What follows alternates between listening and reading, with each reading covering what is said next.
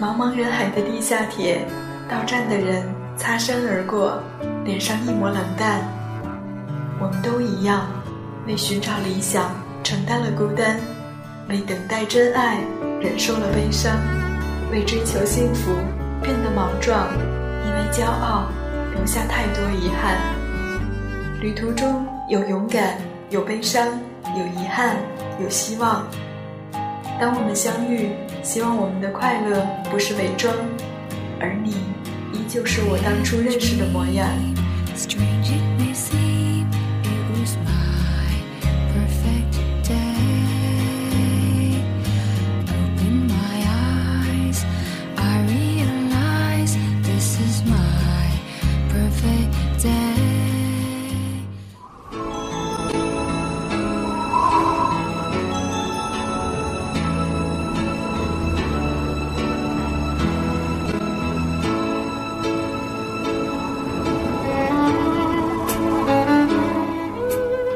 我在北京，你在哪里呢？我依然在网络的这一端，用说话的方式陪你走一段路。晚间的二十二点，欢迎你跟我一起来守候今晚的人在北京。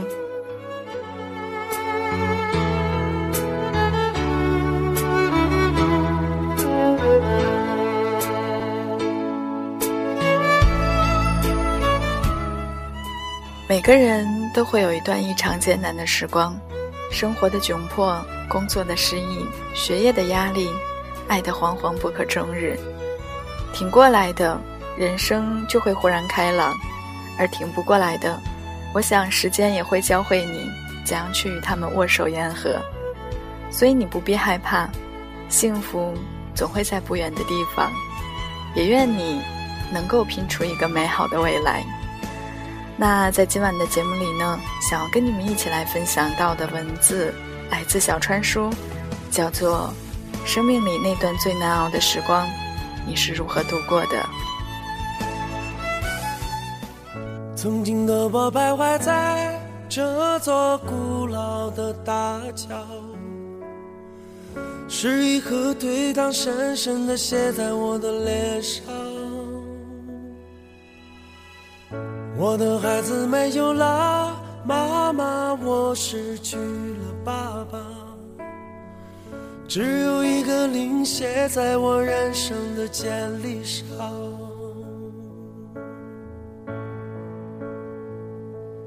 我在想，这黑总会过去，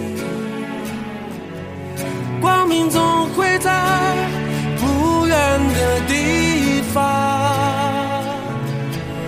上苍，请让我再坚强一些。当我将要倒下，就在这无靠无依的大桥上。后来的我曾拼过、伤过、爱过，也恨过。到最后，还是变起风中飘零的落叶。我竟是如此的想念你善良的爱人，想念那些对我不离不弃的好朋友。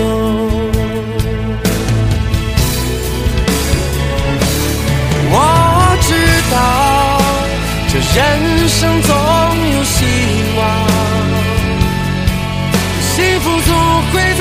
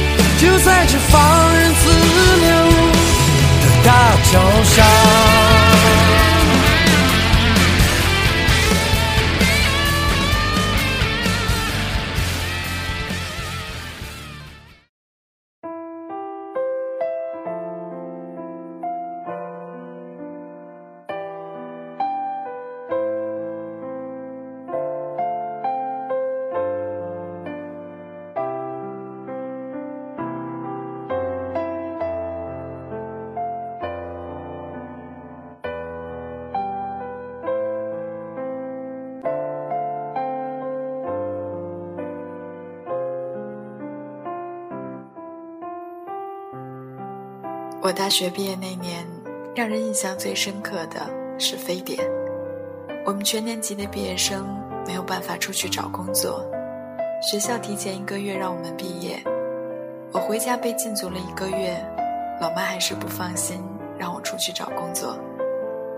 我去沈阳参加了几次人才招聘会，简历上的求职职位从设计变成策划，从策划变成文员，最后变成储备干部。那时候我最希望的，就是哪一家公司能给我来一个电话，让我去入职。可是没有，一个都没有。二零零三年七月，我拿着大学期间画漫画存的三千元稿费。坐火车去了南方。离开家的最大理由是，每一次亲戚朋友来访，都用怜悯的眼神看着我，之后说：“你说现在念书有啥用？你看你妈，借钱供你读大学，最后你读完了也不包分配，也没有工作。”唉，我至今都记得那声叹气之后的意味深长。我在网上投了简历，福建的一个学校要我去面试，我想都没有想，就觉得自己可以，之后就拿了钱和作品去了。经历了面试、试讲，谈到了签合同，学校要求签五年，离职后不允许在当地其他的学校再任职。我觉得这是霸王条款，就帅气的走人了。之后又开始。跑各种人才招聘会，发简历，接电话。南方的小企业特别多，很多布行也打着服装公司的招牌。我记不清楚我一天最多跑过多少场面试，也不记得和面试我的小老板们聊了多少关于设计、情怀以及未来的话题。每一次一番谈话后，老板都拍拍案板说：“来。”现场打个板给我看看吧。那时候我就觉得自己像一个废物，我要做的是设计，不是打板师傅。越面试越没有信心，钱也越花越少。我住的旅馆从单人间到四人间，午饭从有荤有素到全素，最后变成了沙县小吃最便宜的拌面。我不敢给家里打电话。就躲在花吧里给那些 QQ 聊过，但是没有见过面的网友打电话。你那边怎么样？我这边不太好，我快一个月没有找到工作了，我很想家。那时候我才觉得，原来人生中最难熬的不是穷苦，而是寂寞。你在这个城市没有一个亲人，他们说着你不懂的闽南话。你来这里是为了什么？后来阴错阳差，我陪人去面试，却意外的被留下。虽然做的还不是自己想要的设计，但是我在穷的只剩下火车票钱的时候，看见了转机。那年十月，北方的一家公司给我打电话，说之前在招聘会拿过我的简历。对我现场的表现印象深刻，现在有意要招一个男设计师，问我可否去面试。我就好像看到了一丝希望，带着想回家、想做设计的双重渴望，从南方回到了北方。在分公司面试完，觉得一切都特别的满意，没有想到，到总公司报道的时候才发现，原来那是一家特别破的家族企业。我有了一种上当受骗的感觉，但事已至此，只能忍耐。总公司那段时间要赶春节之后的订货会，设计任务特别的重。我们每一个设计师每天要设计超过二十款的作品，而且必须要用四开纸、纯手绘，并配合设计说明。每天晚上九点，老板来巡查，在会议室把所有的设计稿一字排开。好像皇帝翻牌子一样，点选稿件，决定下场制作的样品。被选中作品越多的人，自然是被认可的程度越高；被选中作品越少的人，自然会受到打击和冷落。这是一场最残酷的厮杀。晚上十点之后，我才能回宿舍休息。宿舍朝北，没有暖气。十二月的北方，滴水成冰。我盖了两床棉被，头上面还要搭一件军大衣，不然第二天一定会头痛。那时候，我觉得最难熬的不是寒冷，而是内心的不服输。我的作品入选订货手册的只有十二件。那年春节，我只有三天的假期，我笑着和老妈说，公司工作特别的忙，老板和工人都离不开我。之后转身，含着眼泪，顶着鞭炮声离家。内心的苦楚，第一次提示我，原来这就是长大。好不容易把订单的货全部赶完，在去公共澡堂的路上，我买到了一本北京出版的杂志。看到封底写着招聘编辑，就动了来北京的念头。之后，我用设计师的电脑写了一篇八千字的稿子，连同我的作品，用老板秘书的那台唯一可以上网的机器发了出去。两周后，我接到了可以入职的通知。二零零四年的二月二十八日，没有任何怀疑，也没有任何经验。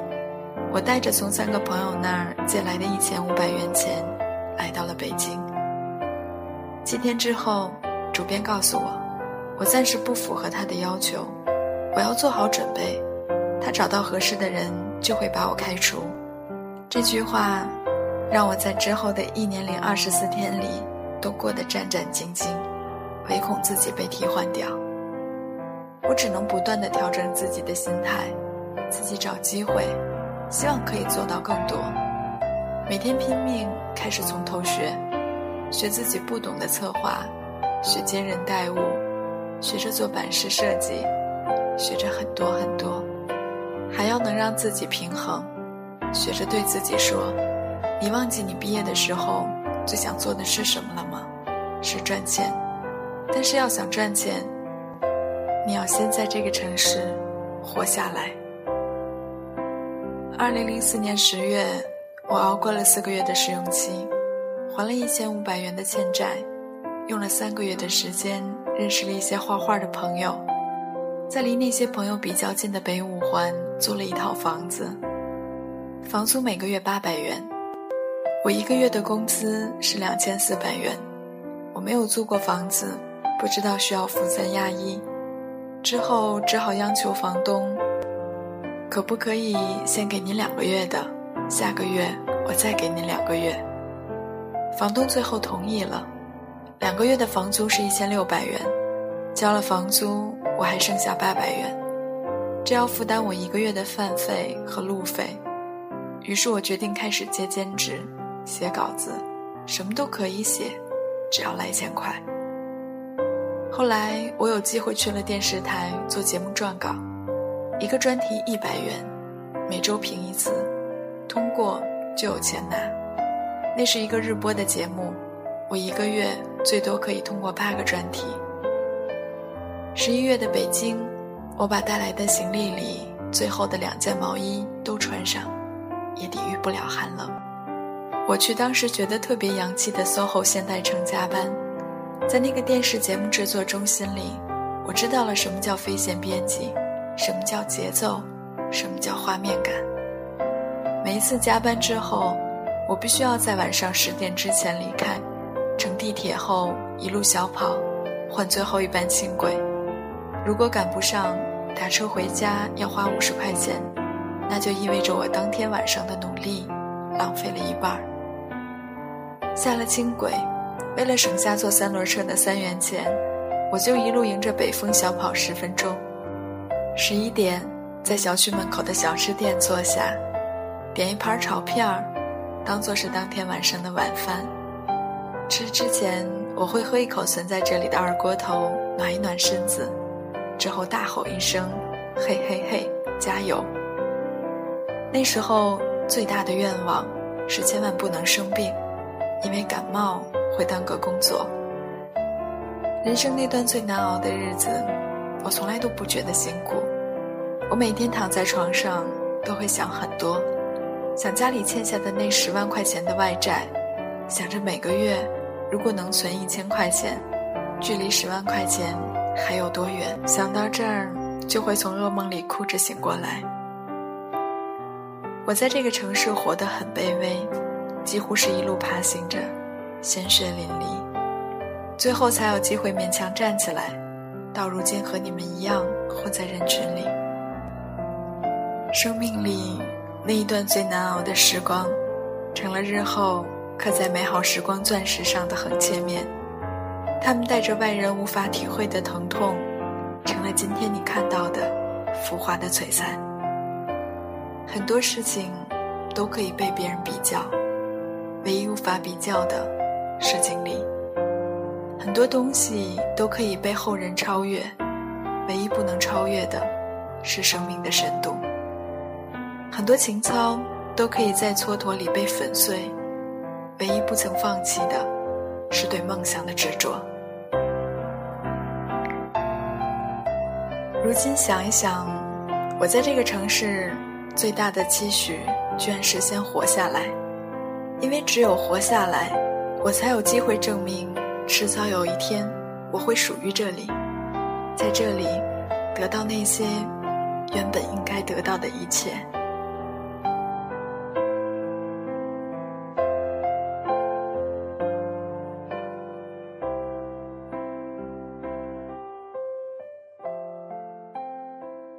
曾经的我徘徊在这座古老的大桥，是一颗对糖深深的写在我的脸上。我的孩子没有了妈妈，我失去了爸爸，只有一个零写在我人生的简历上。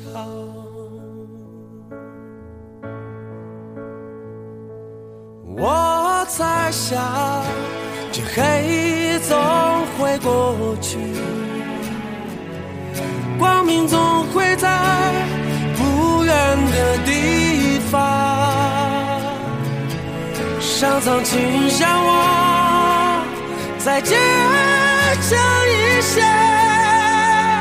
当我将要倒下，就在这无靠无依。大桥上，后来的我曾拼过、伤过、爱过，也恨过，到最后还是变起风中飘零的落叶。我竟是如此的想念你善良的爱人。想念那些对我不离不弃的好朋友。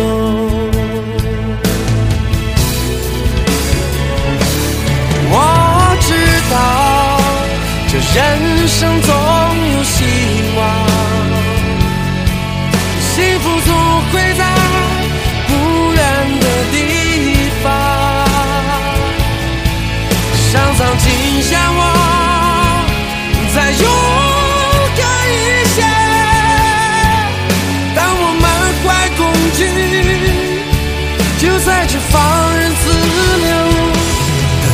潇洒。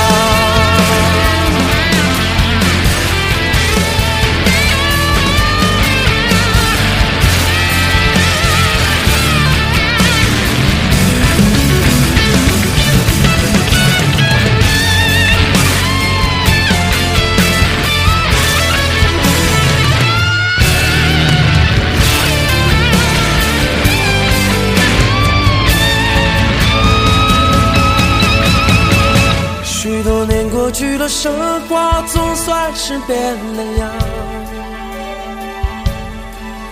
无忧无虑的日子和成功的人一样。突然有一天，我回想着走来的一路，不由自主的，我哭得像个孩子一样。